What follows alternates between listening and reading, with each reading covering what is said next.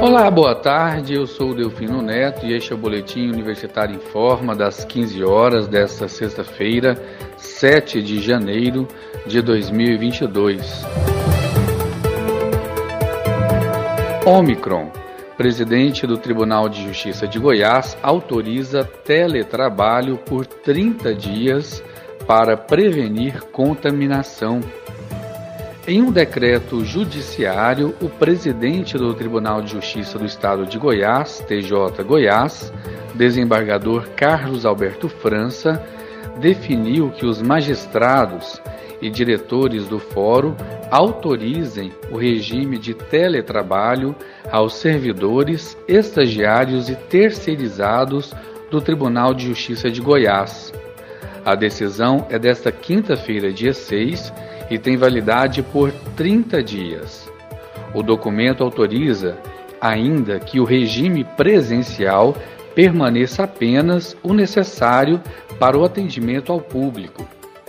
Para a decisão, o desembargador levou em consideração o aumento no número de casos de contágio pela nova variante da Covid-19, denominada Omicron, e a circulação do vírus influenza A H3N2, variante do vírus influenza, o que pode ter agravado quando ocorre simultaneamente infecção do vírus influenza com a Covid-19 e a necessidade de prevenção à propagação de casos da Covid-19 e a combinação daquele vírus com a gripe H3N2.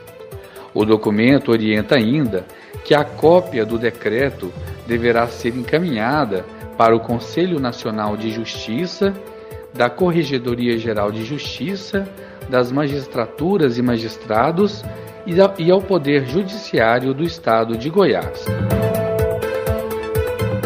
Goiás tem primeira morte por Ômicron e Covid avança no estado. O município de Aparecida de Goiânia registrou nesta quinta-feira a primeira morte por Covid-19 causado pela variante Omicron no país. Diante do registro, especialistas e autoridades sanitárias dizem que o momento é de cautela.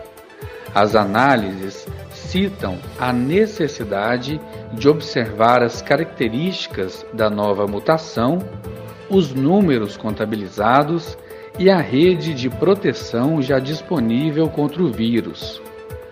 A morte foi de um morador da cidade de Aparecida de Goiânia que tinha 68 anos de idade, tinha doença pulmonar obstrutiva crônica e hipertensão arterial. De acordo com a Secretaria Municipal de Saúde do município, o paciente tinha contato com outro caso que a pasta já havia confirmado como infecção pela variante Ômicron.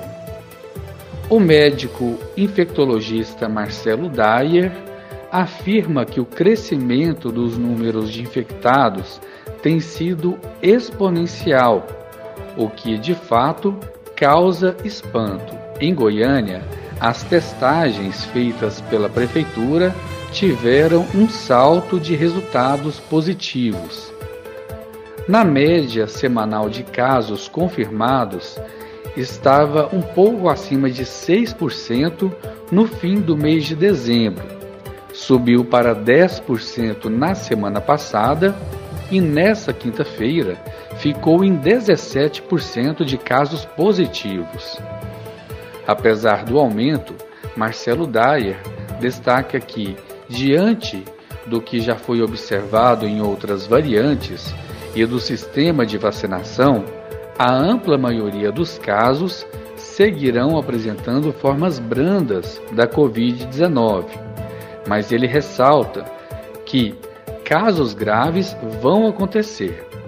Para ele, a maioria dos casos terá sintomas mais leves mas a capacidade de transmissão da nova variante é altíssima. Isso vai fazer com que a gente tenha uma grande quantidade de casos e, nesta grande quantidade, os poucos casos graves serão muitos, tendo em vista que nós vamos ter muitas infecções, explica o médico Marcelo Dyer. Já para o médico infectologista e consultor da Sociedade Brasileira de Infectologia, Julival Ribeiro, mortes por esta e outras variantes não são sinais de que as vacinas não tenham eficácia. Para ele, o caso específico de Aparecida de Goiânia era de um paciente idoso e com comorbidades, e nós sabemos que, assim como as demais vacinas, algumas pessoas não respondem tão bem ao esquema vacinal. Para ele, a vacina segue sendo a melhor maneira de prevenir casos graves, hospitalizações e mortes, diz o consultor da Sociedade Brasileira de Infectologia. Para o infectologista, o quadro será atenuado de maneira drástica quando os hospitais estiverem munidos de antivirais desenvolvidos contra a Covid-19. Para ele, infelizmente, ainda não temos esses antivirais. Para casos específicos, como o de Aparecida, seria um medicamento que poderia evitar a morte. Antes de adoecer, o homem teve contato com outro morador da cidade diagnosticado com infecção pela variante. Segundo a Secretaria Municipal de Saúde de Aparecida de Goiânia, outro caso de contato com o homem está sendo acompanhado. O paciente está hospitalizado em tratamento da doença na ala de enfermaria de um hospital da cidade. A confirmação do primeiro óbito ocorre exatamente 10 dias após a declaração de transmissão comunitária na cidade de Aparecida de Goiânia. Até o momento, dos 2.386 sequenciamentos realizados pela cidade, 55 casos foram de Ômicron.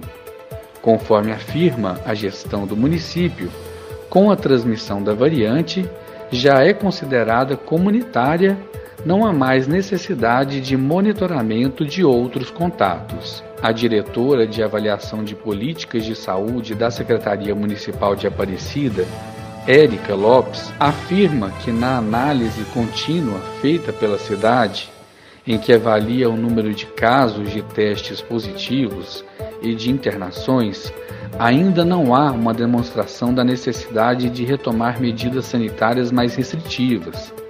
Para ela, neste momento, a matriz não indica nenhuma medida que seja mais restritiva, como as que adotamos em outros momentos da pandemia.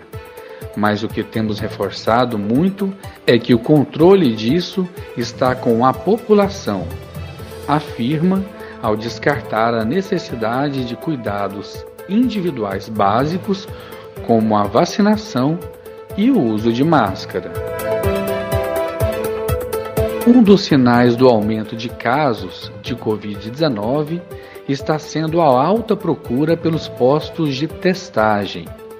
Nesta quinta-feira, os dois postos de serviços, feitos de forma ampliada pela Prefeitura de Goiânia, registraram filas. No primeiro dia da ação, os locais realizaram, cada um, mais de mil testes. O resultado, como já foi citado, ficou na média de 17% de casos positivos.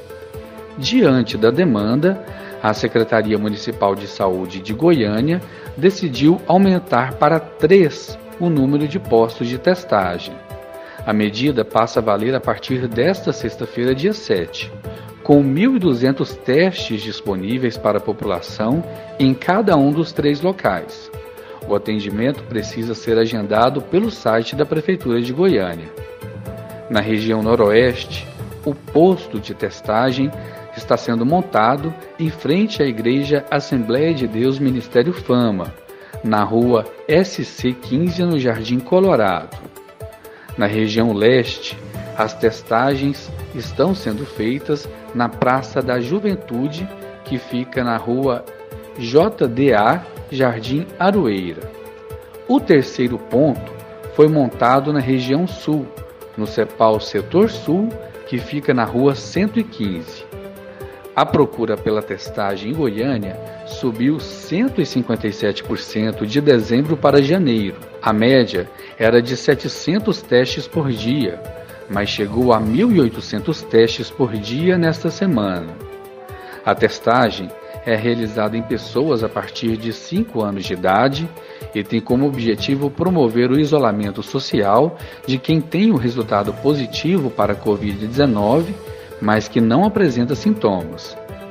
Para o infectologista Marcelo Dyer, além da vacinação contra a Covid-19, as orientações seguem sendo pela manutenção dos protocolos de prevenção, como o uso de máscara e atenção ao distanciamento social. Para ele, estamos vivendo uma explosão de casos e a repercussão disso vai ser vista daqui a uma ou duas semanas e pode ser que leve à superlotação dos ambientes hospitalares também. Então, segundo ele, é preciso termos muita atenção e prudência nesse momento, aponta o médico infectologista Marcelo Dyer. E com essa informação, Chegamos ao fim do Boletim Universitário Informa desta sexta-feira, 7 de janeiro de 2022. Outras informações logo mais às 18 horas e 30 minutos. Eu sou Delfino Neto para a Rádio Universitária.